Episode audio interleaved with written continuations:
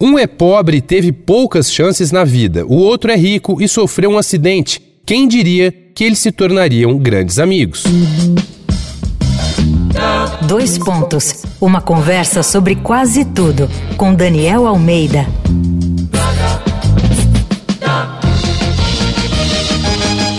Esse é mais um episódio da série Unha e Carne aqui do Dois Pontos. A gente segue falando de amigos cuja união acabou extrapolando a esfera íntima e ficou conhecida do grande público. Mas se eu falar dos livros O Segundo Suspiro, de 98, e Você Mudou a Minha Vida, de 2021, você sabe de quem se trata?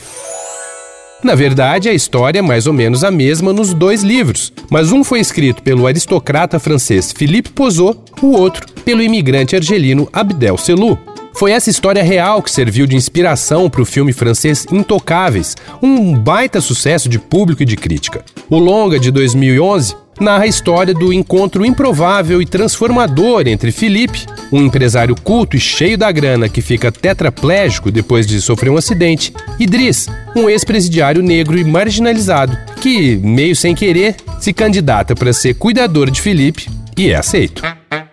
E obviamente os dois não se bicam no começo. Vêm de mundos opostos, com oportunidades opostas, ferramentas de sobrevivência completamente diferentes. Mas acontece que os dois vão percebendo que ambos estão privados de afeto e se sentem excluídos, cada um à sua maneira. Felipe acaba aceitando e respeitando Driss, e Driss traz uma lufada de vida e destemor pro amigo. Essa receita poderia virar um filminho adocicado com lições de superação express? Poderia mas nas mãos dos incríveis atores François Cluzet, no papel de Felipe, e Omar Sy como Driss, o filme Intocável resulta numa joia rara de encher o coração.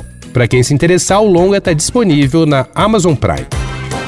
Vai lá no arroba Danico Illustration e dá uma olhada nas ilustrações inspiradas na série Unha e Carne. Eu sou Daniel Almeida, dois pontos, até a próxima.